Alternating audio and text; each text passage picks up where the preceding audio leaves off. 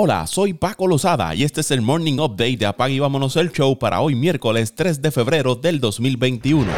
Los criollos de Puerto Rico consiguieron su segunda victoria de la Serie del Caribe, esto luego de superar seis carreras por cuatro a los tomateros de México. Los boricuas se colocaron a las puertas de la clasificación a la segunda ronda y ocupan el segundo puesto del torneo con marca de dos victorias y una derrota, empates con el equipo de Panamá. Héctor Santiago se llevó la victoria, trabajando seis y un tercio de entradas, en las que permitió cuatro carreras y siete inatrapables. Fernando Cruz salvó su segundo juego del torneo. Edgar González sufrió la derrota por México, permitiendo cinco carreras limpias, siete sencillos y tres bases por bolas en cuatro entradas y dos tercios. A la ofensiva por Puerto Rico, Edwin Díaz de 3-1 con dos remolcadas, tres anotadas, conectó un cuadrangular. Jared Durán de 5-2, una remolcada, una anotada, pegó un triple y Yadier Molina conectó un doble. Por México, Jesús Favela de 4-2 con dos remolcadas y una anotada. Las Águilas Ibaeñas de la República Dominicana vencieron 11 carreras por 6 a los federales de Panamá para de esta forma conseguir tres victorias y asegurar su boleto a las semifinales de la Serie del Caribe. El triunfo dominicano lo encabezó el lanzador estadounidense John Van Meter, quien en seis entradas limitó a la ofensiva de los federales a tres inatrapables, una carrera, una base por bola y repartió cinco ponches. Perdió Edgardo Sandoval por Panamá. Robinson Cano de 2-2 con una remolcada, dos bases por bola y Melky Cabrera se fue de 4-2 con tres remolcadas y una anotada. Y los Caribes de Venezuela vencieron una carrera por cero a los Caimanes de Colombia para conseguir su primer triunfo de la Serie del Caribe. Guillermo Moscoso se llevó la victoria permitiendo apenas tres indiscutibles en cinco entradas con seis ponches y seis bases por bola. Randy Consuegra, quien permitió un hit y una carrera en tres episodios, perdió el partido. Por Venezuela, Herlis Rodríguez se fue de 3-1 con un doble y una carrera empujada. Y por Colombia, Brian Pérez fue el mejor al irse de 4-2. Los Caribes suman una victoria y dos derrotas y mantienen posibilidades de clasificarse a la semifinal. Los Caimanes tienen marca de cero victorias y tres derrotas. Los mellizos de Minnesota llegaron a un acuerdo con el bateador designado Nelson Cruz por un año y 13 millones de dólares, informó Dan Hayes de The Athletic. Cruz regresará ahora por tercera temporada a los Mellizos, donde se ha convertido en una pieza vital en la poderosa ofensiva. La pasada temporada conectó 16 cuadrangulares en 214 apariciones al plato. Los Rojos de Cincinnati y el zurdo Sean Doolittle llegaron a un acuerdo por un año y 1.5 millones de dólares, según informó John Morosi de MLB Network. El dos veces seleccionado al Juego de Estrellas ha pasado los últimos tres años y medio con los Nacionales de Washington, donde ayudó al equipo a ganar la Serie Mundial en el 2019. Doolittle viene de una temporada 2020 plagada de lesiones, consiguiendo lanzar apenas 7 y 2 tercios de entrada, donde tuvo efectividad de 5.87.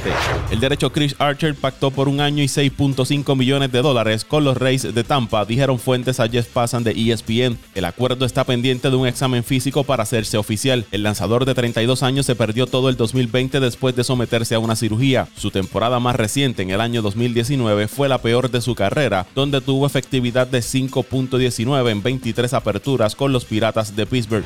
Los Angelinos de Los Ángeles suspendieron a Mickey Callaway y están trabajando con Major League Baseball para investigar los informes de que el entrenador de picheo tuvo un comportamiento inapropiado con cinco mujeres. Callaway ha negado haber actuado mal, dijo una fuente de Alden González de ESPN. Al hacer eso, los angelinos están obligados bajo la ley de California a completar una investigación sobre las acusaciones antes de ponerle fin al empleo de Callaway, dijo una fuente de Molly Knight de The Athletic. Grandes Ligas y los Angelinos esperan completar su investigación en un plazo relativamente corto, informó González. Brittany Giroli y Katie Strang de The Athletic publicaron un informe el lunes detallando los relatos de cinco mujeres que recibieron mensajes lascivos que se remontaban al mandato de Callaway como manager de los Mets de Nueva York y entrenador de picheo de los Indios de Cleveland. Los Angelinos contrataron a Callaway como su entrenador de picheo antes de la campaña 2020, después de perder su trabajo como dirigente de los Mets en la temporada 2019.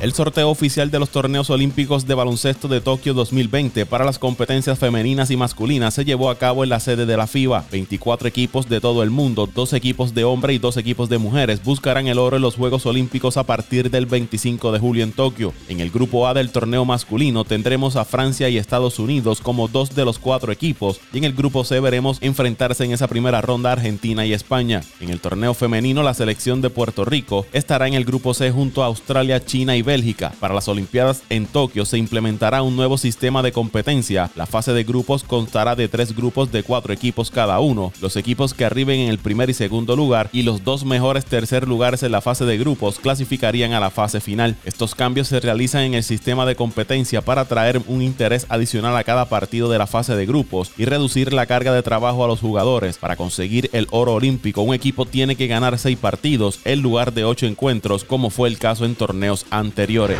Kyrie Irving anotó 39 puntos, incluyendo 8 consecutivos en el último cuarto, para que el equipo de Brooklyn tomara la delantera y venciera al equipo de los Clippers 124 a 120. Kevin Durant aportó 28 puntos y James Harden tuvo 23 puntos, 14 asistencias y 11 rebotes. De esta forma, los Nets rompieron con la racha ganadora de tres partidos consecutivos de los Clippers. Por Los Ángeles, Kawhi Leonard anotó 33 puntos y Paul George aportó 26.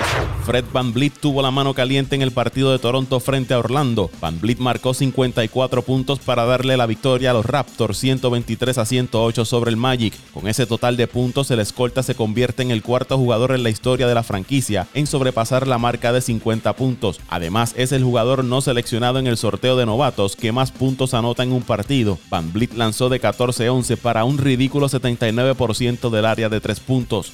En otros resultados, Indiana venció a Memphis 134 a 116 gracias a 32 puntos y 13 rebotes de Domontas Sabonis poniendo fin a la racha de 7 victorias consecutivas de Memphis. Washington cayó ante Portland 132 a 121. Detroit fue vencido por Utah 117 a 105 y Boston le ganó a los Warriors 111 a 107 a pesar de 38 puntos de Stephen Curry. Para el Super Bowl 55 se espera que haya una asistencia de 25 mil fanáticos y 30 mil recortes de fotografías de fanáticos en el estadio Raymond James, según Ian Rappaport de NFL Network. La liga anunció el mes pasado que se invitaría a 7.500 trabajadores de la salud que estuviesen vacunados como invitados, lo que significa que 17.500 pagarán por entrar al enfrentamiento entre Kansas y Tampa. Aquellos que asistan deberán seguir los protocolos del uso de mascarillas y sentarse en grupos socialmente distanciados. Los trabajadores de la salud deben haber recibido ambas dosis de la vacuna COVID-19. El estadio Raymond James, hogar de los Buccaneers, suele tener capacidad para 66 mil personas. vámonos el show.